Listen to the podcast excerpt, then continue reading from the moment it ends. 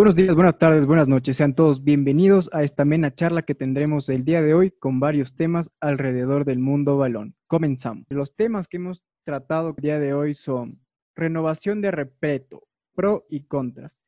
De tema internacional tenemos equipo sorpresa de Europa y como tema abierto tenemos el pronóstico de la Champions y nuestro juego al final de este debate.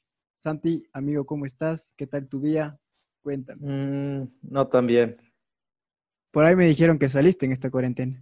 No, mentira. No, no, sí estoy bien, estoy perfecto. ¿Me estoy mintieron? animado. Anim- Sí, te mintieron, te mintieron. Todo, todo falso, todo falso. Y esa emoción bueno. con la que estás todos los programas, ¿qué pasó? Sí, sí, no, mentira, estaba mintiendo. No, sí estoy con la emoción bien alta. Solo quería generar expectativa, un poco de trama, pero no, No, estoy amigo, estoy me quedo sin compañeros y no tengo emoción, por favor. No, no, no, hoy estoy al mil, hoy estoy al mil por ciento. Así que emocionado por un nuevo programa, así que preparados, todo A ver, preparado. Correcto, amigo. A ver, comenzamos con esta renovación de Repeto. ¿Qué nos puedes contar? ¿Qué es lo que el hombre de los datos tiene para hoy? Sí, bueno, eh, Pablo Repeto es un equipo que ha dirigido en Uruguay, en Bolivia, en Ecuador, incluso en Emiratos Árabes Unidos y obviamente en Paraguay. Es un técnico que ha ganado seis títulos en los cuales podemos ver la segunda división profesional del fútbol uruguayo con Fénix, el torneo Apertura con Defensor Sporting en el 2010 y los tres que ha ganado con, con Liga, que son la Serie A de Ecuador en el 2018, la Copa Ecuador en el mismo año y la Supercopa de Ecuador. Otros logros importantes ha sido el, el Campeonato Uruguayo de Fútbol 2010-2011 con el Defensor Sporting, subcampeón del Campeonato Ecuatoriano de Fútbol 2013 con Independiente del Valle, subcampeón de la Copa Libertadores con el mismo Independiente del Valle en el 2016 y subcampeón del Campeonato Ecuatoriano de Fútbol en el 2019 con la Liga de Quito en esa recordada final contra el Delfín que pierde con penales y el estimado Antonio Valencia falla el penal.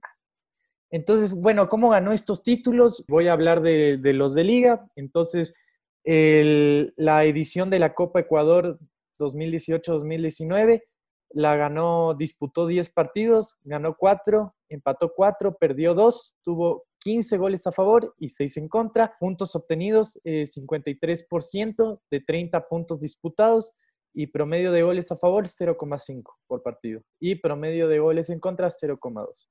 También podemos ver el campeón de la Liga de Ecuador 2018. En esta ocasión disputó 44 partidos, ganó 26, empató 9, perdió 9 partidos. De igual manera, tuvo 67 goles a favor y 35 en contra. Puntos obtenidos, 65.1% de 132 puntos disputados y promedio de goles a favor, 1.52 por partido. Promedio de goles en contra, 0.79 por partido. Fue equipo con menor cantidad de goles en contra de todo el torneo.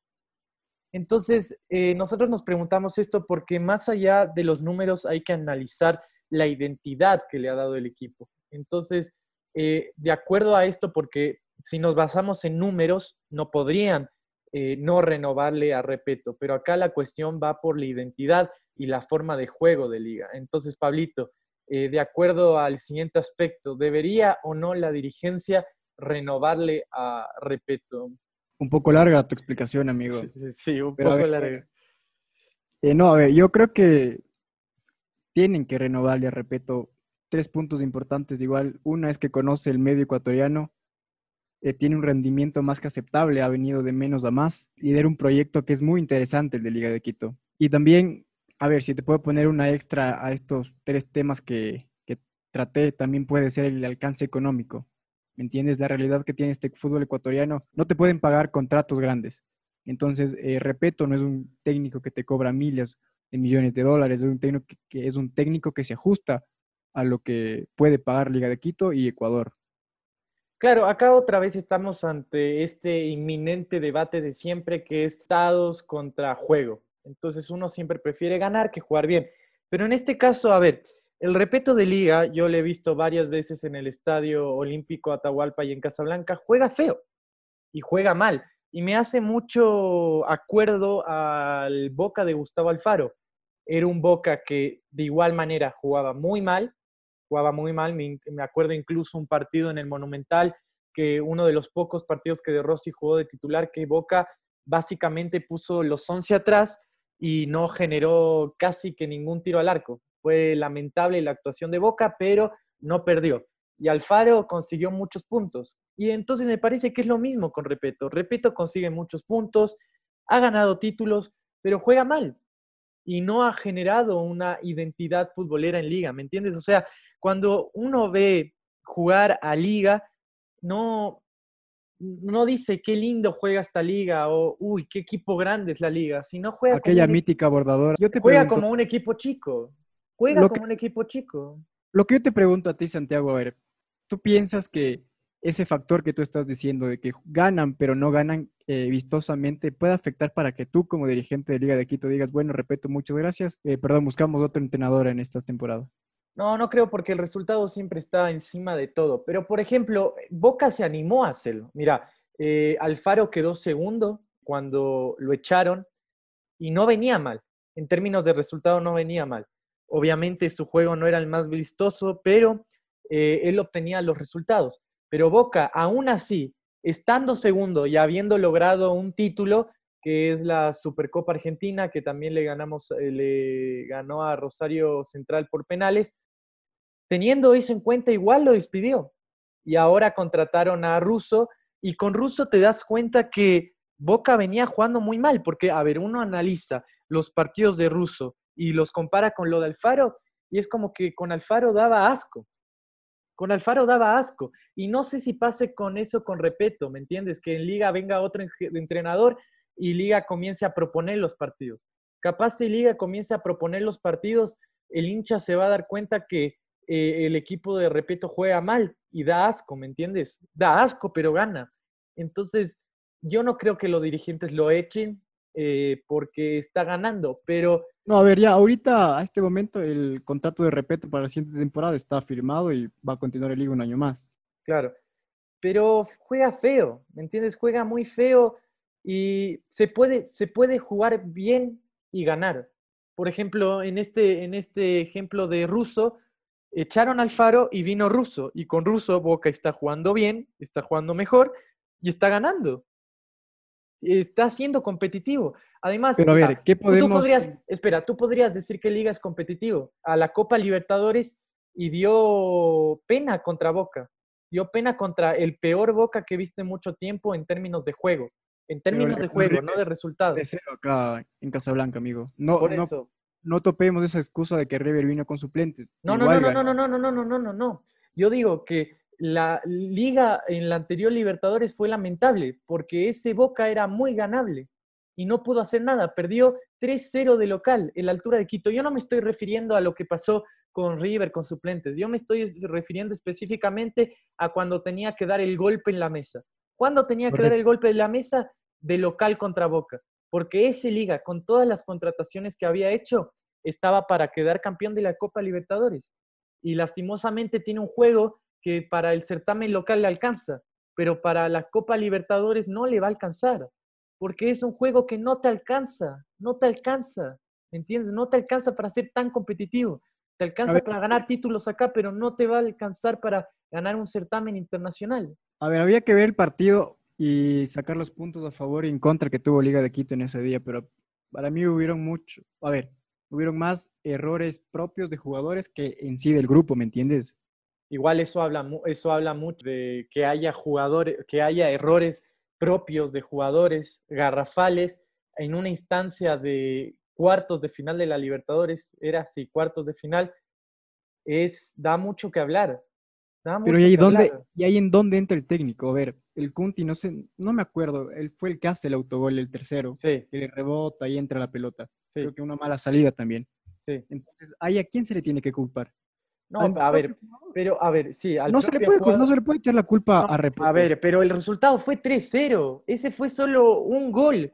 Liga jugó muy mal ese partido. Y la Libertadores no la jugó también. Pasó la fase de grupos de eh, casi que de milagro. El partido que hace con Flamengo, de local, con el gol de Chicaiza, con, el 2 1. Ese Partidazo. ese capaz fue el mejor partido de la Liga de Repeto. Pero de ahí le costó mucho pasar la fase de grupos. A ver, te pongo, te, pongo de ejemplo ese partido.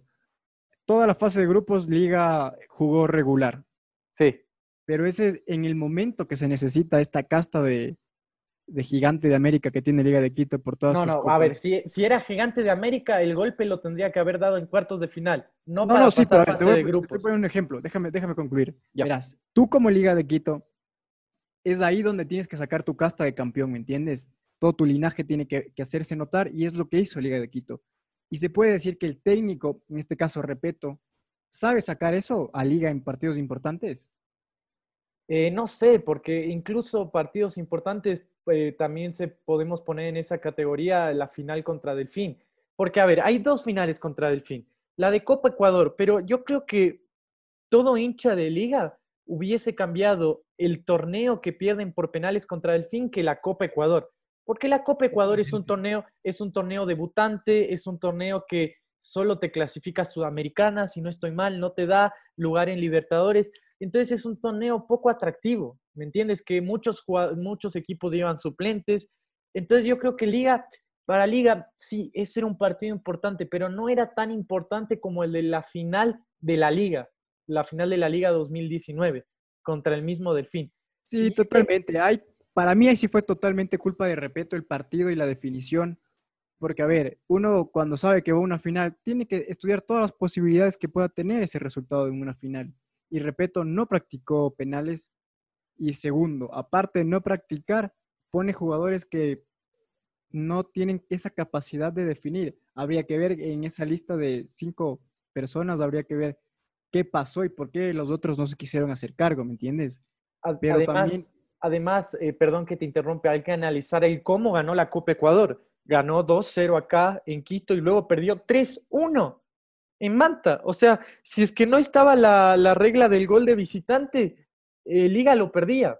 Y ese partido del Totalmente. 3 a 1, yo me acuerdo, Liga jugó de una manera muy, muy fría, ¿me entiendes? Muy a echarse atrás, a regalarle el partido al rival.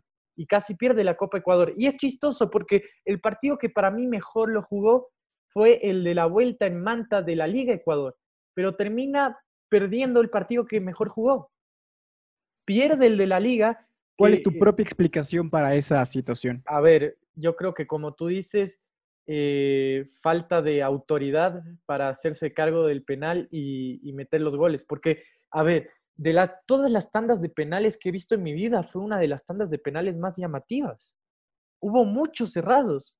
No sé si tú te acuerdas el número, del eh, que creo que erró cuatro penales liga o tres penales, fue un número muy llamativo. Solo metió el juvenil, el pibe, no sé si me puedes dar el nombre, Alcíbar, Alcíbar, Ah, Jordi Alcibar. Jordi Alcíbar. Solo él metió el penal.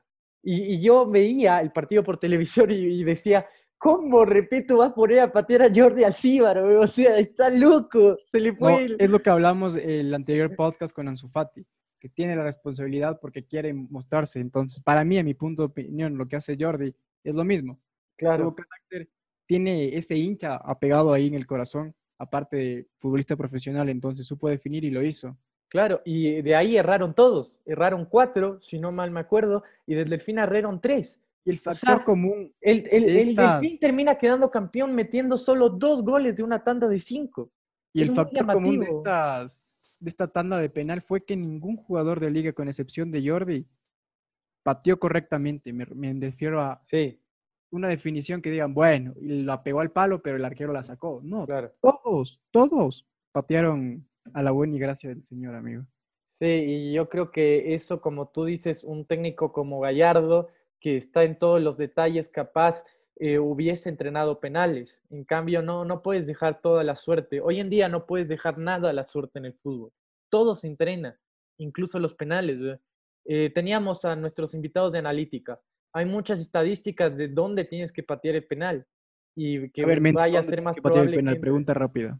Eh, arriba, a la arriba a la derecha o arriba a la izquierda, no arriba al medio. O sea, arriba a los ángulos es donde hay No, a ver, mayor Los porcentaje de... entendidos en definición de penales, si quieres, si no sabes a dónde patear y estás inseguro, al centro y adentro, como dicen vulgarmente. También, también, también. Pero revienta al arquero, mátale, que no tenga otro día de, de vida ese arquero. Claro, pero bueno, nos estamos yendo del tema. El- el- para mí, los partidos importantes, Liga no ha jugado a, a la altura. Sí, puedes decir que el de, Flamengo lo hizo bien con el gol de Chicaiza, pero hay otros partidos importantes que no los ha jugado bien y la, y la mayoría de partidos Liga gana, pero Liga gana con mucho que desear, ¿me entiendes? A ver, aquí un punto que no me gusta de Repeto, personalmente, es que tiene como que, puedo llegar a decir que son consentidos, que se repiten los mismos y los mismos en la misma alineación. Por ejemplo, la temporada pasada, tenía que haberle dado muchos más minutos a Andrés Chicaiza. Pero metía, el metía a Julio Angulo, con Kunti, también tenía otros defensas. Entonces, eso para mí es un punto. A ver, si le queremos ver por qué no puede seguir Repeto en la liga, puede ser por esto, porque llega a tener muchos consentidos. Casi toda la columna vertebral de Independiente 2016 y los mete en liga. Y por más que hayan otros jugadores que pueden mostrarse, que pueden llegar a relucir, como Andrés Chicaiza, no lo hace. Lo hace par minutos o al final. Ah. Entonces, para mí eso puede ser un poco como que un punto negativo. Claro, ahora esto también eh, trae el tema de que si Repeto está de acuerdo con los fichajes que traen, si Repeto estuvo de acuerdo con Chicaiza. Y esto también te dice una eh, mala comunicación entre la dirigencia y el cuerpo técnico, porque para mí Repeto nunca quiso a Chicaiza. Chicaiza siempre fue un gran problema para Repeto. O sea, estaba en el plantel, pero Repeto, Repeto no lo quería poner y primero decía, no, que se tiene que adaptar, que no sé qué, pero luego cuando ya estaba adaptado no lo metía. Entonces yo creo que para mí, repito, nunca quiso a Chicaiza y Liga compró un problema con Chicaiza, porque es de esos jugadorazos, pero como tú dices, tiene un técnico... No, Liga lo compró bien, el que tuvo el problema fue... Claro, pero digo, Liga lo compró mal en el sentido en que no charló con su entrenador. Liga no sabía lo que su entrenador quería. Porque, repito, evidentemente no quería Chicaiza. Sí, totalmente, totalmente. O sea, los, fichajes. Se, Claro, los fichajes se escogen entre los dos. Entre cuerpo técnico y dirigencia. Y ahí lo podemos ver. en el caso o solo cuerpo técnico. Sí, sí, totalmente. Pero a ver, en el caso de Antonio Valencia. Bueno, pero en el caso de Antonio Valencia. De cabeza, o sea, voy con todo para Antonio Valencia. Claro, pero Antonio Valencia es otro tema. Es es un jugador que tiene otra historia y otra espalda y no, no tiene que ver lo que, lo que pasó con Chicaiza. Chicaiza al llegar a Liga de Quito era que es una gran temporada con Delfín. Tiene, es el 10 mágico que todo equipo necesita y lo demostró, tiene esas pinceladas de fútbol. Entonces es un jugador. Pero repito, no lo quería, porque repito, no juega con ese tipo de jugadores. Totalmente, repito, no juega con 10 si te das cuenta repito, no juega con ese tipo de jugadores. Entonces, ¿para qué lo quiere? Entonces, podemos dar puntos eh, a favor de la no renovación de Repeto, que son estos que no le ha dado la mejor identidad a la liga, no tiene una buena eh, comunicación con la dirigencia al fichar jugadores y tiene consentidos. Son tres, son tres factores que te matan, que son tres factores sacatécnicos.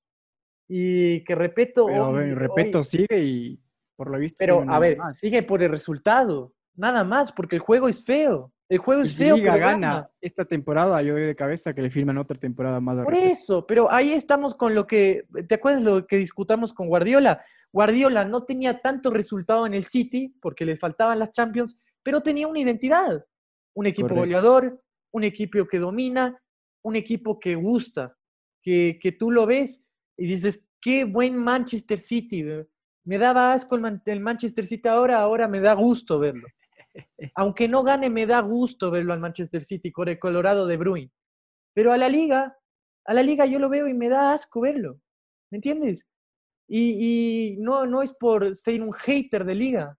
Nada que ver, creo que es el equipo. por Valencia le veías a Liga o por qué le veías? No, no, a ver. Entonces, tú comenzaste diciendo que ibas a Atahualpa y al Rodrigo Paz. ¿Qué te llevaba eh, mis amigos, mis amigos, eh, Sebastián Alarcón, Sebastián Alarcón, Martín Abad, son varios amigos que por las amistades que tengo voy, pero juega feo la liga, juega feo y no, no me gustaron los partidos que vi.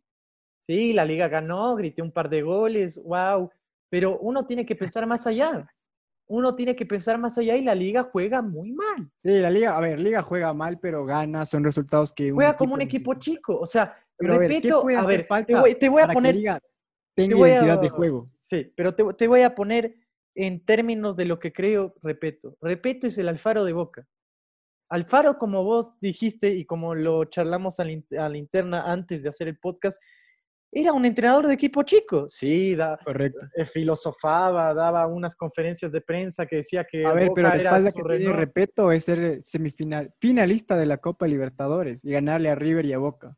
Le Y hace hacer bueno, igual. la espalda que tenía Alfaro es que ganó la Sudamericana con un equipo que no existía, como era el Arsenal de Sarandí, de Papu Gómez. No sé qué es más meritorio, pero Arsenal de Sarandí no existía.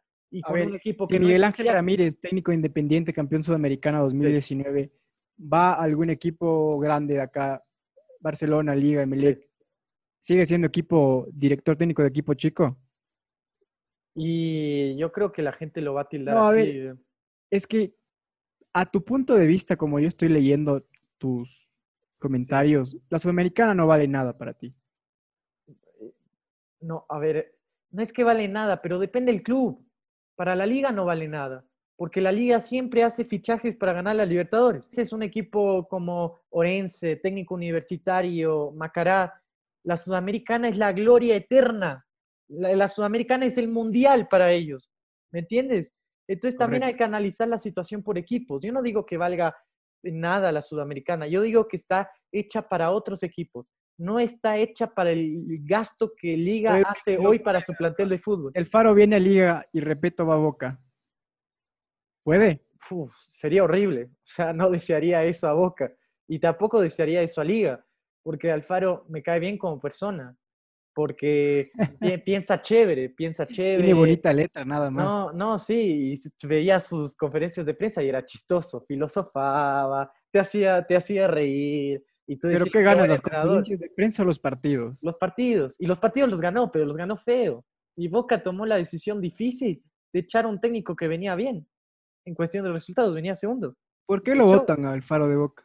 Porque Alfaro fueron muchos factores, pero este que Boca jugaba mal puede ser, pero Alfaro, eh, una conferencia de prensa después de perder con River el partido de vuelta de la bombonera, dijo como que, no dijo exactamente así, pero como que dijo que se cansaba de ser técnico de Boca, que quería su vuelta, su, quería volver a su vida normal. ¿Me entiendes? Que Boca le había quitado su vida. Entonces yo creo que eh, la dirigencia de Boca vio un técnico muerto, vio un técnico que la presión lo comió. No tenía ambiciones. No, sí tenía ambiciones, pero la presión lo comió. El mundo, el mundo Boca es muy fuerte. Es muy fuerte el mundo. A Boca. ver, ahora volviendo a Liga de Quito con Sí. Repeto. Repeto tiene esa mm, ambición, puede ser. Sí, la ambición la tiene. La ambición la tiene porque ha ganado títulos y va en busca de ganar más títulos, pero no tiene un juego ambicioso. Ahí A ver, está la entonces, diferencia. Acá Es ambicioso, es ambicioso, pero no tiene un juego ambicioso. ¿Me entiendes? Es ambicioso siendo feo. A ver, pero aquí Repeto tiene que apuntar a la mm, Libertadores o al campeonato local, a tu punto de vista. a la Libertadores, con los fichajes que hizo Liga. Si yo fui a la, a la Noche Blanca y lo auspiciaban a Liga como si fuera un equipo de la NBA, fuegos artificiales, fichajes, Antonio Valencia, eh, show entero, la gente como loca, te daban pulseritas que brillaban en la oscuridad. ¿Todavía Entonces, tienes la pulsera? eh, no, no, no creo, creo que ya la perdí, pero bueno, la cuestión es que teniendo algo así y haciendo un marketing así, estás dando a entender que estás obligado a todo. Estás obligado a Libertadores, ¿me entiendes? Entonces, si es todos Libertadores, Copa Ecuador, campeonato local y por ahí cualquier otra cosa que salga. Sí, bueno, a ver, en Sudamérica es muy difícil que un equipo gane todo. No tenemos los Liverpool, no tenemos los Manchester Cities, no tenemos los Barcelonas.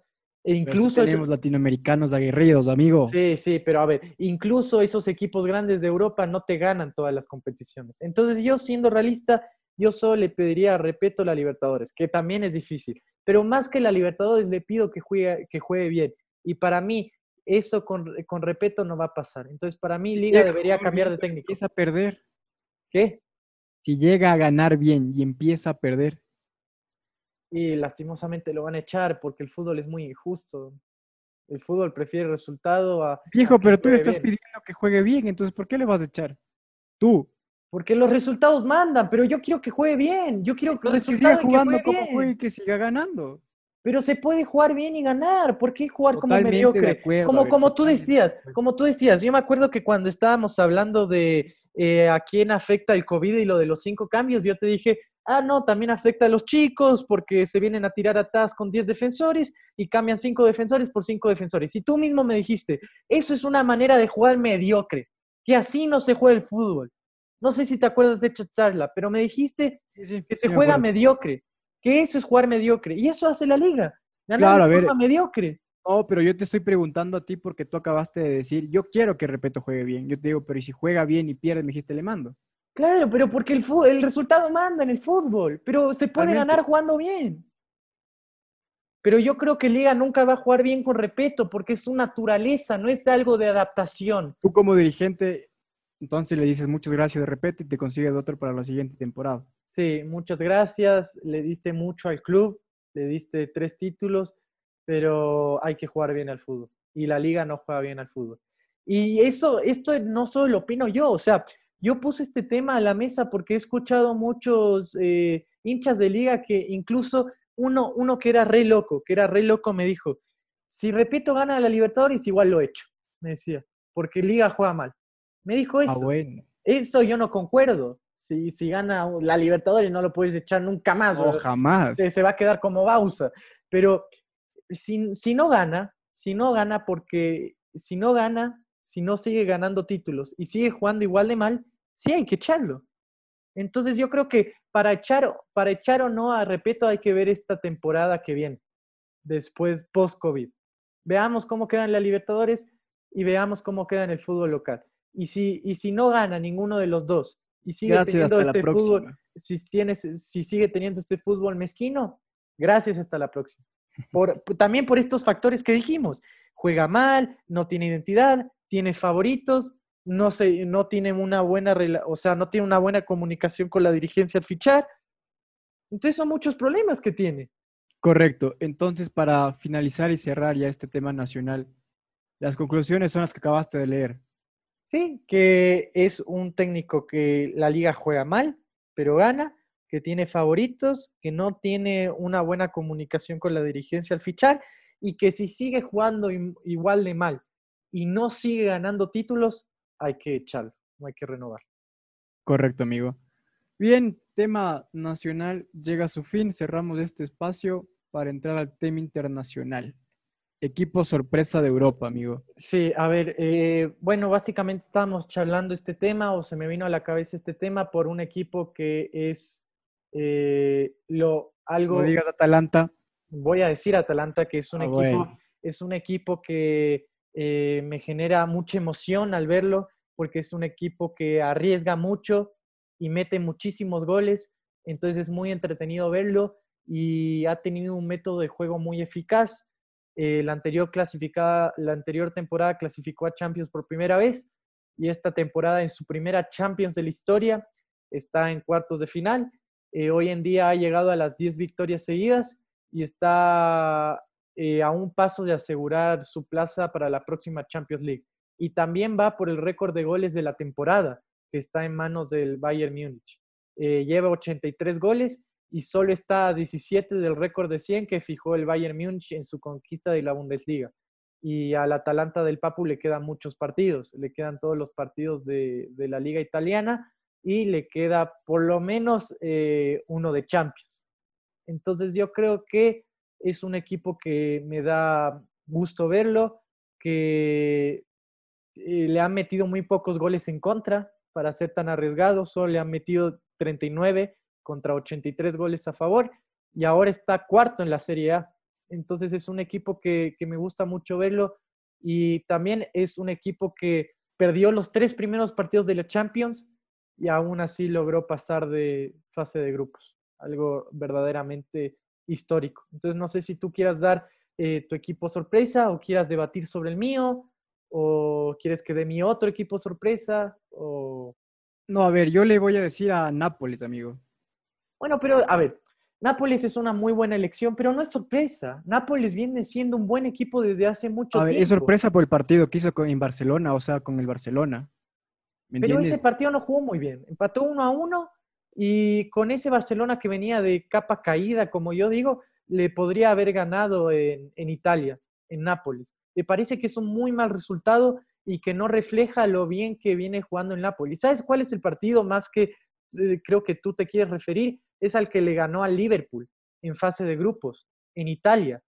Ese es un gran partido, porque el Liverpool venía no solo de ser campeón de la Champions League, sino que venía con un performance fenomenal en la Premier League. Entonces, ese partido en el Nápoles, en Italia, lo gana. Le gana el campeón de la Champions. Entonces, yo creo que ahí uno se da cuenta para lo que está el, Nápoles. Igual También otra sorpresa puede ser el, el Leipzig. Sí, puede ser el Leipzig, pero esta temporada, bueno, sí puede ser el Leipzig porque eliminó al Tottenham de Mourinho en la Champions League y tuvo una temporada más o menos buena en Alemania, pero creo que no es sorpresa en el sentido de que sí se esperaba mucho de este equipo por sus figuras, por Werner, por Upamecano, y yo esperaba le diese más competencia al Bayern Múnich en la liga local y no lo hizo. Entonces, para mí, en ese sentido. ya está más que hablado, amigo. No, pero a ver, para mí, eh, el Leipzig con el plantel que tenía le podría haber dado pelea y no le dio pelea, y por eso para mí no es sorpresa, ¿me entiendes? Por ese punto de que a nivel doméstico no dio pelea. Pero a nivel, a nivel, a nivel internacional sí puede ser una sorpresa enorme, porque ahora está la, la cuartos de Champions League. Impresionante. es impresionante. Otro equipo también que te quería proponer es el Wolverhampton. El Wolverhampton de Leonardo Campana está sexto en la Premier League. Eh, por ahora no clasifica Europa League porque en la Premier hay una regla súper rara que los primeros cuatro clasifican a Champions League. El quinto clasifica a Europa League. Pero si uno de los primeros cinco gana la FA Cup o la Carabao Cup. Si uno de esos cinco equipos que está primero gana esas copas, el sexto y el séptimo clasifican para Europa League. Entonces, en ese caso, eh, ahorita se está jugando la FA Cup y tres de los cuatro semifinalistas están entre los cinco primeros. Entonces es muy probable que uno de ellos la gane. Ahí entre el Wolverhampton. Y por ahí entre el Wolverhampton, que está muy bien jugó tres rondas clasificatorias para entrar a la fase de grupos de Europa League.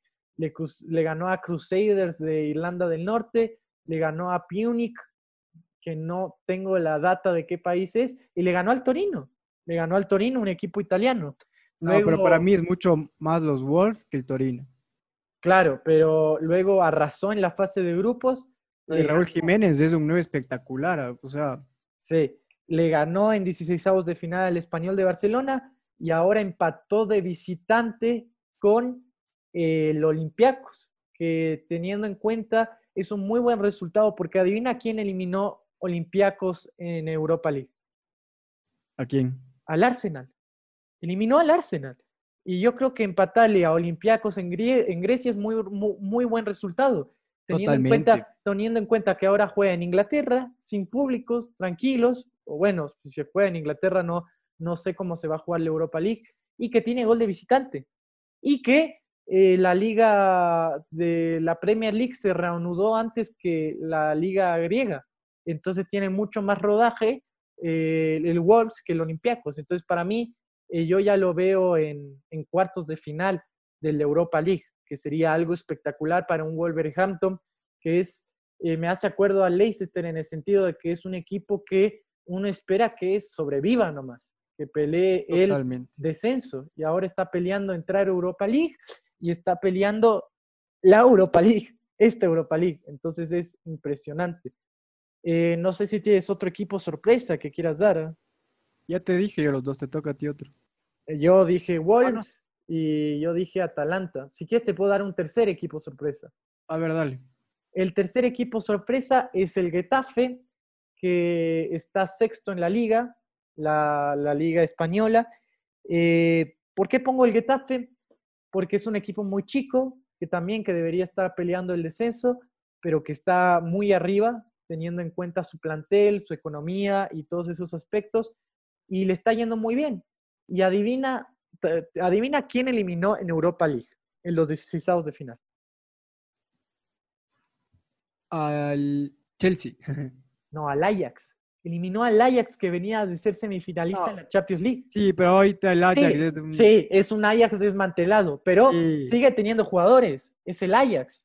O sea, tú me vas a decir que este Ajax no es más que el No, Getafe. claro, o sea, es una victoria importante para el Getafe porque puede decir, le ganamos al semifinalista de la Champions, ¿me entiendes? Claro, además Pero a ver, si ahora... analizas un poco más a profundo, ese Ajax no es el mismo que estaba Frankie de Jong hace una temporada. Sí, A sí, obvio, obvio, pero quedaron jugadores. Está Tagliafico, está Van de Beek también, está Onana. Entonces, sí, le quitaron jugadores de la columna vertebral, pero siguen mu- muchos buenos jugadores. También está el brasilero, ay, del Ajax, ¿cómo se llama este brasilero? Bueno, que es un jugadorazo.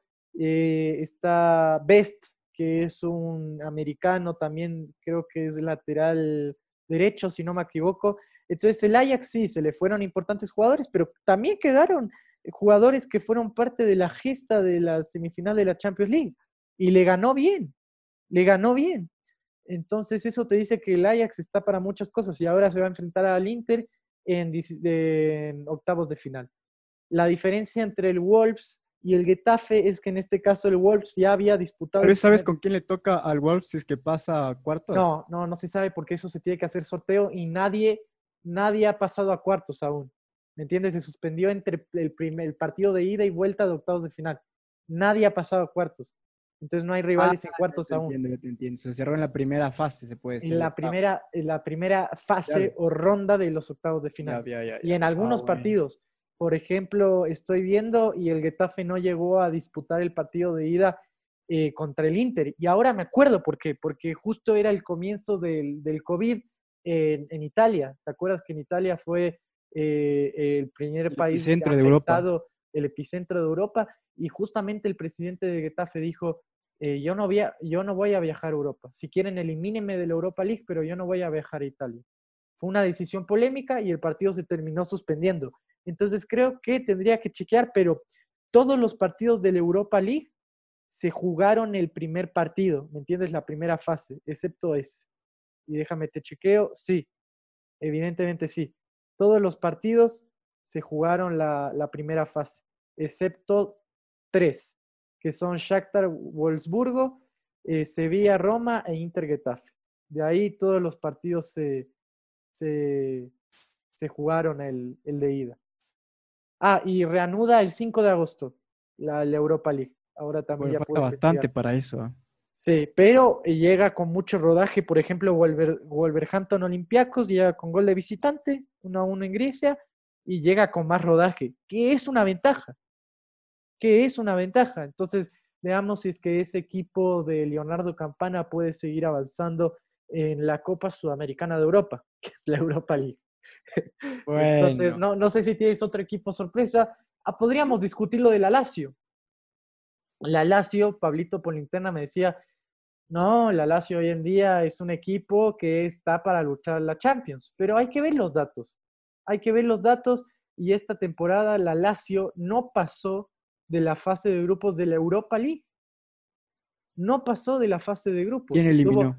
tuvo un grupo relativamente fácil, de los más fáciles de toda la competencia. Celtic de Escocia, Cluj de Rumania, Lazio y Rennes de Francia. O sea, no hay ningún cuco o equipo grande. ¿Y quién eliminó? No pasó a fase, no pasó de fase de No grupos. pasó de fase de grupos. ¿Y Quedó ¿Quién fueron primero, cabezas de serie ahí? eh, quedó primero Celtic con 13 puntos y segundo el Cluj con 12. Y quedó eliminado Lazio y, y Rennes de Francia. Lazio con cuántos puntos quedó? Seis, seis. Y, Y Rennes el- con cuatro. O sea, el- fue, fue una, una Europa League lamentable. Bueno, eso sí es Y- desastroso, la verdad. Claro, y a partir de eso, y a partir de eso, uno puede ver que sí, le ha ido bien en el torneo de Italia, pero una de las razones por las que le ha ido bien es que solo tiene una competencia. Mientras que el Atalanta, eh, Wolverhampton, todos ellos tienen doble competencia. Entonces es distinto también cuando tienes un plantel chico y juegas doble competencia. Es mucho más meritorio lo de Wolverhampton y el Hoy por hoy la Lazio, ¿a cuánto está de hacer el Scudetto? Eh, ya te veo, pero creo que eran, si no me equivoco, a Cuatro puntos. siete puntos. Siete, Siete puntos. puntos. Juventus 75 y Lazio 68. Y hoy Lazio tuvo va dos derrotas seguidas, pero la derrota, la derrota de hoy fue muy dura. perdió contra el Leche, que estaba en zona de descenso. Perdió contra un equipo que estaba en zona de descenso y no pudo aprovechar la derrota de la Juve. Y tiene buenos jugadores la Lazio. Sí, tiene buenos jugadores la Lazio, pero como yo te digo, para mí no es una sorpresa porque sí, está muy lejos en, en la Serie A, pero dio pena en la Europa League y con el plantel que tiene, yo creo que sí podría estar luchando el Scudetto, ¿me entiendes? No a ver, y si ganar este Scudetto, no tampoco es una sorpresa. Y sí, porque le quita el, título a la Juve de Ronaldo. Pero a ver, lo que yo te quiero decir es que para mí es sorpresa, no es sorpresa que luche, sí sería sorpresa que gane. Eso te estoy diciendo. Ahora está en la lucha y no me parece una sorpresa que esté en la lucha por los jugadores que tiene. Sí me sorprendería si queda campeón, ¿me entiendes? Y cuando, y cuando revisé la Europa League me dio mucha pena la Lazio porque es un equipo que me gusta su camiseta, eh, allí jugó Mauro Zárate, que es un gran jugador para mí y le tengo mucho afecto, aunque le haya ido mal en boca. Y yo creo que le vaya bien a la Lazio, pero lamentablemente vi la Europa League y cambié de opinión radicalmente. Dije, ya no puede ser sorpresa. Si perdió con un, en un grupo tan fácil de una competencia B, porque es una competencia B en Europa luego de la Champions League, para mí no puede ser considerado sorpresa. Entonces, eh, no sé si quieres seleccionar un top de, los equipos sorpresa o cómo quieres definir. sí, perfecto. A ver, para... Eh, este el primero, el Atalanta. Pero a ver, ¿la hacemos con orden o solo lanzamos un número? Lanzamos tres nombres, lancemos, de todos los que hemos dado. Lazio, Napoli, Atalanta, Wolverhampton, Getafe. Entonces, lancemos tres, eh, tres nombres, ¿ya? ¿Se puede sumar el Valencia? uh, es polémico es polémico porque... A ver, pongamos el Valencia y quitemos de la Lazio, ¿te parece? O el Pero es que, a ver, en, el Valencia, el Valencia eh, le está yendo muy mal en la liga. Está octavo. Y el Valencia suele estar más arriba. Entonces, a partir de eso, yo digo que eh, viene más, más o menos mal. De ahí, en la Champions League sí le fue bien porque en la fase de grupos, me acuerdo que el último partido de la fase de grupos era Valencia-Ajax. Y el Valencia, al igual que el Getafe, es el que elimina al Ajax. Es en ese último partido el sexto. Entonces pongamos al Valencia y le quitamos. Pero no, porque no ha hecho las cosas bien en la liga. No ha hecho las cosas bien en la liga. El Valencia, Pablito, ¿dónde? está más arriba, el Getafe o el Valencia? El Getafe. Getafe está sexto, Valencia está octavo. Valencia no clasifica nada. El Getafe está ¿Cuántos puntos de diferencia hay ahí? Eh, tres puntos. Bueno, amigo, es un partido. pero también tienes que ver el plantel de Valencia y el plantel de Getafe. El plantel de Valencia, el plantel de Valencia quedó eh, campeón de la Copa del Rey, la anterior Copa del Rey, y está para luchar los primeros cuatro puestos de España. Ahora el ah, plantel de Getafe. Para mí el segundo al quinto puede luchar el Valencia de ya Eso está para luchar entre los primeros cuatro. ya, correcto. ya. Eh, y lo que yo te digo también es que es distinto porque el plantel de Getafe está hecho para no descender, por términos económicos, por los jugadores que los forman. Y con esos jugadores ha sabido trascender, ¿me entiendes? a ver, entonces lancemos nuestro top de equipos. Ya, para mí es mis top tres, yo te digo, son Atalanta, Wolverhampton y Getafe, porque son equipos chicos que sin nada han llegado muy lejos eh, en Champions League para el Atalanta. ¿Puede ser considerado un equipo chico? No, bueno, eso está debatible. Inglaterra sí. Bueno, dime, dime los primeros cinco equipos que pienses cuando te digo Inglaterra. Y no me mientas. Wolverhampton, no, United. No, no, me mientas, no me mientas. Dime los cinco equipos. City, United, Liverpool, Arsenal y Chelsea. Ya, Wolverhampton no está ahí. Y nunca ha estado ahí. ¿Me entiendes? ¿Quién es mejor, el Wolverhampton o el Norwich? Eh, hoy en día el Wolverhampton, porque el Norwich va a descender a la segunda división. Los Hammers. Ah. Sí, son los Hammers. Ah, West Ham. Sí, el West Ham. Ya, para mí el West Ham es mucho más conocido. Para mí el West Ham es mucho más conocido. a ver, Tiene mucho más marketing. O sea, el, West Ham hoy está... Eh, a ver, es que hay que dividir dos cosas. Yo te dije que para mí es más conocido el West Ham que el Wolverhampton.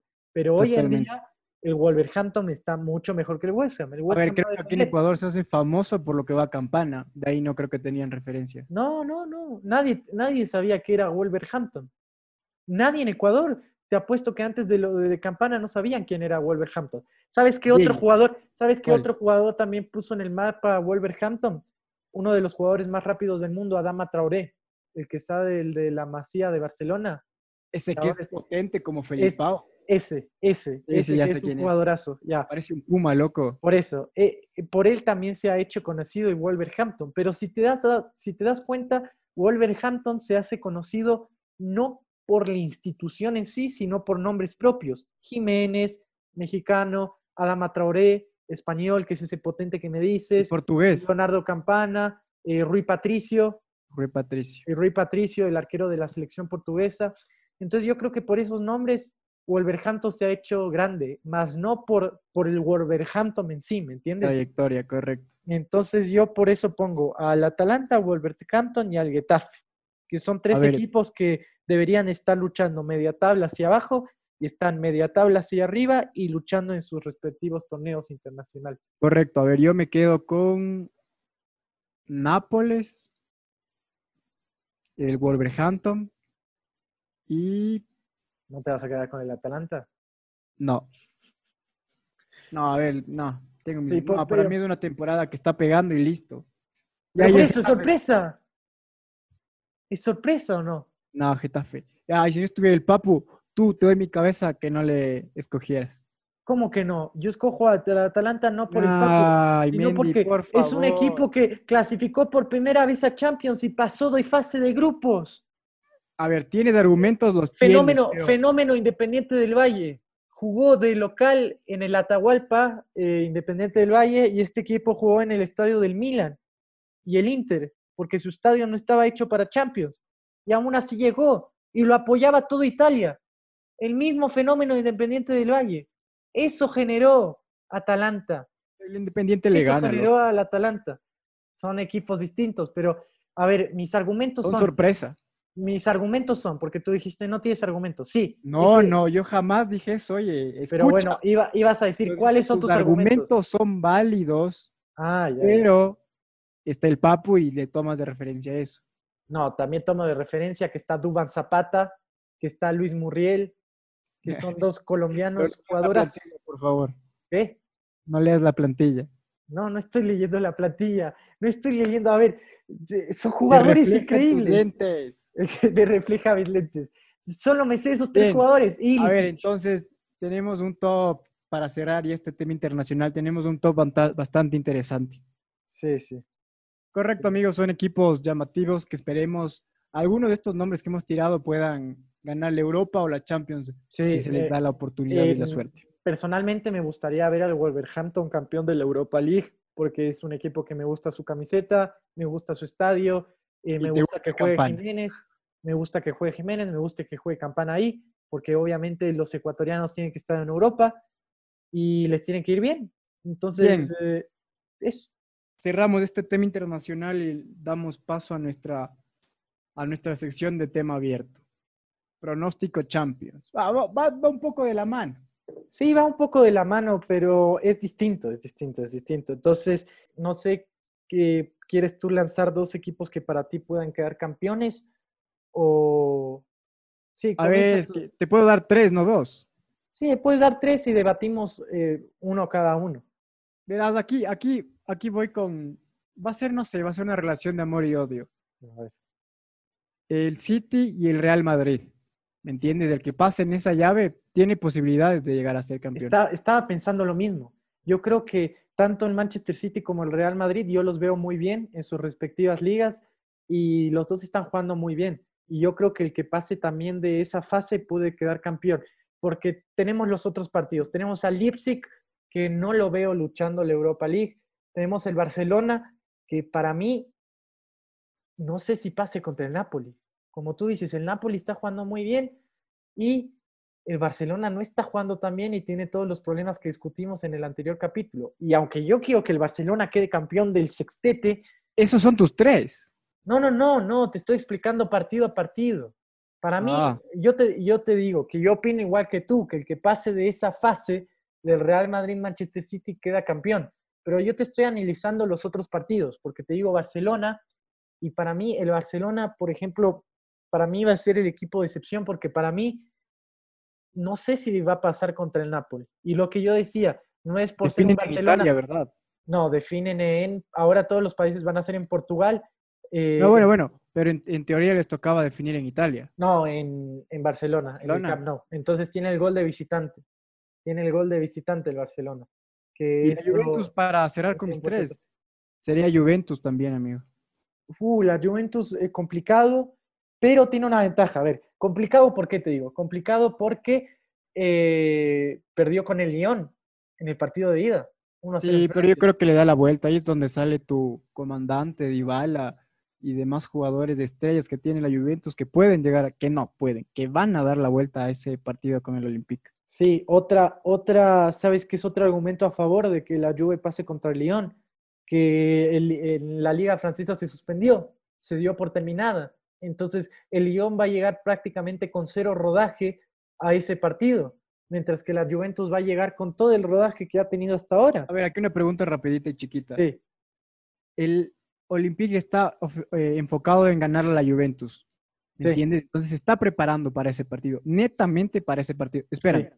Y la Juventus te puede venir con un desgaste físico por todos los partidos que tiene que, jugar. Ejemplo, perdió con el Milan, le dieron la vuelta.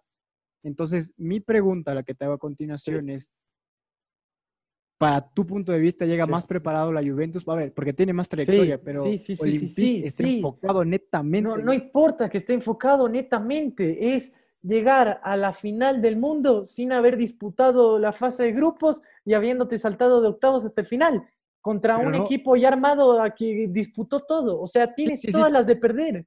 Totalmente de, acuerdo, pero tus jugadores vienen Totalmente, a ver, en, una escala del 1 al 10 están 10 sobre 10 todos tus jugadores en recuperación física. En la Juventus, a ver, ojo, es que ojo, partido... pero a ver, también ojo con cómo vuelven los de Lyon, porque acordémonos de las primeras fechas del fútbol italiano, del fútbol alemán y del fútbol español. Récord de lesionados, récord de lesionados. El y estos tipos, no, no, no, te digo en general que cuando ah, volvieron, la primera fecha de cuando volvieron los europeos, hubo una gran cantidad de lesionados. Entonces, tú puedes decir que León viene enfocado, pero viene sin jugar fútbol. ¿Cómo le vas a ganar a la Juventus si viene sin jugar fútbol? A ver, y por ahí si es que en estos partidos que tiene la Juventus se lesiona Cristiano. No, no importa. La Juventus tiene recambio, tiene a Douglas Costa, que Douglas Costa está en un altísimo nivel y que está hoy en día en, capacidad para reemplazar a Cristiano. Entonces, yo creo que ¿Le puede reemplazar Douglas Costa a Cristiano Ronaldo? Yo creo que no. Si se lesiona así. Se, ah, lesiona así. Tapas del hueco, pero no te va a empujar ah, no, no, obviamente no, pero digo, que, o sea, lo que me refiero es que la Juve tiene material y el Lyon no, ¿me entiendes? El Lyon, para el Lyon ese partido es un suicidio. Y para el Juve es un pastel, es un pastel que se lo va a comer todo, porque el Lyon llega sin fútbol, llega con solo entrenamientos. ¿Sabes lo riesgoso que, ¿sabes, lo riesgoso que es llegar así? Totalmente. O sea, tienes todas las de perder. E igual el PSG. Cuando el PSG, porque el PSG le ganó al Dortmund, cuando el PSG, eh, o sea, cuando todos pasen de, de, fase, de octavos a cuartos, y le toque jugar al PSG los cuartos, le va a costar. Le va a costar un montón, porque va a venir sin fútbol. Y ahora los partidos de Champions van a ser un partido. O sea, se va a definir todos en Portugal y va a ser un partido. No sé si te, enteraste. Todos van a ser en Portugal y todos van a ser un partido. Entonces, tienen los franceses, lastimosamente por la decisión que tomaron apresurada de dar por terminada la liga, para mí se metieron en un gran lío porque ahora tienen una gran desventaja en la Champions. Una desventaja enorme. Entonces yo descargaría, yo descartaría de los franceses y también descartaría a la Juve, porque la Juve no viene bien. Yo, como te dije, es el Real Madrid o el City el que pase esa fase. Y para mí va a pasar uno. a Real Madrid, City y Bayern Múnich. Bayern Múnich lo veo muy fuerte. Eh, eh, para mí, a ver, y también sabes qué pasó. El partido de ida al Chelsea le ganó 3-0 en Londres y tiene que definir, o sea, en Portugal obviamente, pero con un 3-0 a favor. Oh, ya está. Ya, está, ya está, para mí, ya está en cuartos. Y a partir de ahí, eh, sí, podría, podría ganar. Para mí es, el Manchester City o el Real, porque uno de ellos dos va a pasar esa fase, y el Bayern Múnich. Pero el Manchester City tiene una ventaja. ¿Qué partido sería más atractivo? Me, me, pongo a pensar ahorita, ¿Bayern Real o Bayern City? Eh, Bayern City, porque Bayern City. para mí, Bayern City, porque los dos eh, arriesgan mucho, ¿me entiendes? Los dos juegan muy adelantados. A los dos equipos. ¿Qué? Está Guardiola y conoce a los dos equipos. Sí, sí, es, un partido que llama mucho la atención también desde el marketing.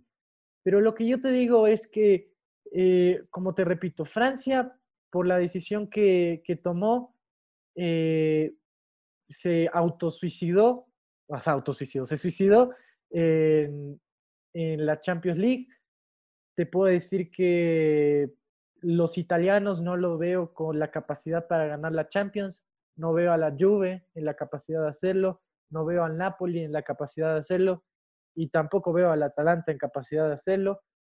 Y lo que yo veo es que el City está muy fuerte, el Real Madrid comenzó muy bien la liga y el, y el Bayern Múnich quedó campeón. Entonces, para mí, esos tres equipos podrían quedar eh, campeones de la UEFA Champions League. Y mi sorpresa sería la derrota del Barcelona contra el Napoli. Pero ojo, no lo digo como Barcelona's hater. Yo quiero que el Barcelona gane el sextete, si se puede. Pero bueno, no, no lo va a ganar porque evidentemente la liga también ya la tiene perdida. Pero yo creo que el Barcelona se tiene que cuidar mucho de aquella sorpresa en, eh, contra el Napoli. Capaz lo que tenga de favor contra el Napoli es que tiene el gol de visitante. Y eso, aunque jueguen en un estadio neutral sin público, o sea, Napoli de ley obligatoriamente le tiene que meter un gol al Barcelona, ¿me entiendes? Y capaz si Barcelona, si Barcelona se tira atrás y defiende bien, eh, capaz nunca le mete. Creo que el Barcelona va, salga a hacer eso. No, yo sé, yo sé, capaz no salga a hacer eso, pero digo, si sale y se defiende bien y queda 0-0, pasa. Si tienes el 0-0 a tu favor, pasa. Correcto. Entonces, hay que ver, es una Champions que puede dar sorpresas, que incluso la pueden ganar los franceses. O sea, yo los, los descarto totalmente, pero podrían hacerlo, porque es una Champions súper abierta. Pero veamos qué va a pasar. Para mí, Bien, esos son equipos interesantes que ya son reconocidos en Europa. Esperemos que alguno de ellos... que le está yendo bien en su liga y que tienen rodaje, a diferencia del Lyon y del PSG. Alguno de los nombres que hemos topado pueda llegar a ser ah, campeón. Otra, de otra cosa antes de pasar de tema. Justamente eh, en Francia dieron por terminada la liga y el Lyon reclamó porque no clasificó a Champions. Se quedó muy cerquita, pero no clasificó a Champions. Faltaba un montón de liga, faltaba un montón de liga y, le, o sea, le daban los partidos para ganar y, clasificar a Champions, pero no pudo. No pudo, quedó con 40 puntos, quedó séptimo, quedó afuera de toda, de toda competencia europea. No clasificó ni a Europa League. No ah, clasificó ni a Europa League el Lyon. Entonces, el Lyon estaba como loco reclamándole a la Federación Francesa para que revean su situación y se juegue el fútbol francés, pero no quisieron. Y en Francia ya descendieron todos, ya quedó campeón el PSG, todo por Zoom. Todo por Zoom y así dieron finalizada la liga. Bien, a ver, damos también finalizados por Zoom este tema internacional para estar en el juego ahorita. Mendy, explícanos de este juego que has propuesto para la noche de hoy. Sí, el juego básicamente son eh, juegos de múltiples respuestas. Vamos a tener eh, cinco segundos para responder las preguntas. Las preguntas van a tener múltiples respuestas, van a tener tres respuestas cada pregunta y cinco segundos para responder todo. Entonces, veamos cómo... Comienza tú, amigo. Yo te voy a ti las preguntas. Sí, sí, ya, mejor. Dale, comienza. A ver, dame cinco nombres. Espera, espera que pongo el cronómetro. A ver. Ya. No, o sea, pregúntame y pongo el tiempo. Ah, perfecto. A ver, dame cinco nombres de equipos de la Liga Turca. Eh, Galatasaray, Fenerbahce, el Transosport. No, ya perdí. Se me fueron los cinco segundos. Pero dijimos tres respuestas. Otra vez me robas. ¿Cómo quieres que diga cinco equipos en cinco segundos? Uno por segundo, amigo. No, pero no. A ver, hazme válida las tres. Hazme válida las tres. sí, sí, tienes toda la razón. Gracias, gracias. Y si es también, ¿no? Fenerbahce, Galatasaray y Transosports. Tres ahora en competiciones. Ya. Tres equipos que nunca ganaron la Champions. Grandes. de Eh, grandes. El Atalanta, Oye, oye, papá, ya están cinco el. Napoli, sí, sí. No, perdí, perdí. ¿Cuáles eran? Arsenal, París y el Atlético de Madrid. Bueno, está bien. está bien, También está está bien. el City. Sí, sí, sí. Bueno, Ahora voy, Roma, voy una, voy una buena y una mala. Ahora la última, la última. Esta sí, ojalá la puedas resolver. Tres nombres de futbolistas que tengan el apellido de algún club europeo. Eh. Oscar Jiménez, no, no sé. No, sé. Cuatro. No, ya, ya se fue. Martín Palermo. ¿Cómo? Martín Palermo. Ah, Palermo, claro. del- pero Palermo de Italia ya no existe. Está en quiebra, Ah, ya no existe. no, no, no, es como el Deportivo Quito. El está en quiebra. Quito existe aún, no es que Pero, todavía- a ver, está en quiebra y cambiaron el nombre de Palermo. No. No, no, no. Bueno, a no, ver, te digo, Iván Córdoba, por, por si acaso, ya. Marcos Royce, Sí, sí, sí. Salva Sevilla, Ya. Diego Ahora- Mains, Sí, ¿Quieres sí, sí. siga? No. Antonio ya, Valencia. Ya, perdí, perdí, perdí, perdí, perdí. Ya. Te toca. Ya, eh, tú ponte el tiempo en, en tu reloj. Tú cuenta, tú cuéntame. A ver. Ya, estoy preparando el tiempo. Ya. Ahí tengo el tiempo. ¿Ves el tiempo?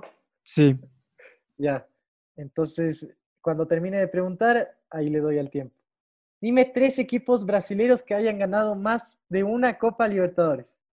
Brasil, Gremio y Flamengo. A ver, pausa. No, te- primero te pasaste y primero dijiste Brasil. Brasil no es un equipo. De Brasil te dije. Por eso, pero dijiste dos equipos. Ah, perdón, y Fluminense. No, no, ya te pasaste. Y Fluminense no tiene ninguna Copa Libertadores. Perdió Ah, contra ¿acerté la alguno? en la final. ¿Qué? ¿Acerté alguno? Los equipos eran Sao Paulo 3, Santos 3, Gremio 3, Cruzeiro 2, Internacional 2 y Flamengo 2. Eran tres, pues loco, eran tres. Sí, pero te dije toda la lista por si me decías alguno de esos. Te dije Gremio Ya, pero me dijiste Brasil, y Gremio, Flamengo. Flamengo, era tres. Ay, ay, ay. Brasil es el equipo. Ya, entonces por ahora 1-0 ganando. Espera, tienes que ver el tiempo también. A ver, últimas tres copas del mundo ganadas por selecciones sudamericanas. Año, El año. Año. Francia, 98. No, ya, ya. Italia, 90. No, no. Era Corea-Japón 2002, Estados Unidos 1994 y México 1986. ¿Y quién ganó en Francia 98?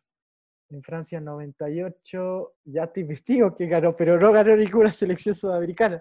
Ganó en el 94 Brasil y también ganó en el 2002, mientras que Argentina ganó en el 86 y en el 78. Pero ¿El Mundial de igual, Italia. ¿y qué? ¿Italia 90? Ajá. El de Italia 90, Argentina lo perdió por penales contra Alemania. No. A ver, te Sí. toca la No, última. espera, el de 1998 lo ganó Francia, la final a Brasil.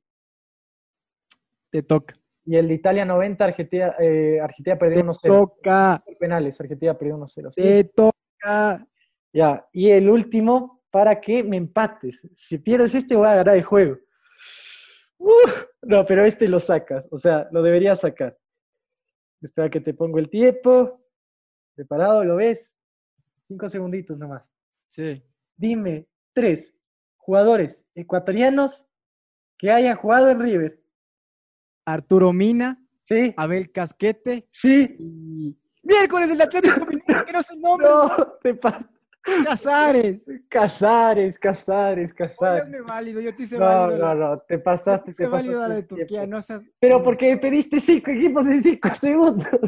Y yo te dije como tres. la pieza. No, no, te pasaste el tiempo. Yo te- te dije Atlético Mineiro, el jugador de ahí que no me No, acuerdo. dime el nombre, dime el nombre. Te pasaste y quedé campeón otra vez en los juegos. Oh, qué hijo, esto sí es un robo, Mendy. Esto Ah, sí es un robo. acostúmbrate, acostúmbrate. Esto sí es un robo. A mí me tienen así todos los programas, así que Reclamo producciones de eso, a mí no. bueno, bueno, pero por primera vez que me te roben a ti, no a mí, está bien. Bueno, Ah, fue un buen programa porque gané el juego, ¿no? bien, amigos, un programa intenso, un Sí, poco sí. polémico al final por nuestro amigo Santiago, pero siempre la recomendación es que escuchen, compartan y se suscriban y den like a este podcast, que con Santiago siempre estamos predispuestos a mejorar. Y esto es por y para ustedes. De mi parte será hasta la próxima ocasión. Un gran saludo y abrazo. Hasta la próxima. Sí, un abrazo muy fuerte a todos los futbolizados y esperemos vernos en una próxima ocasión.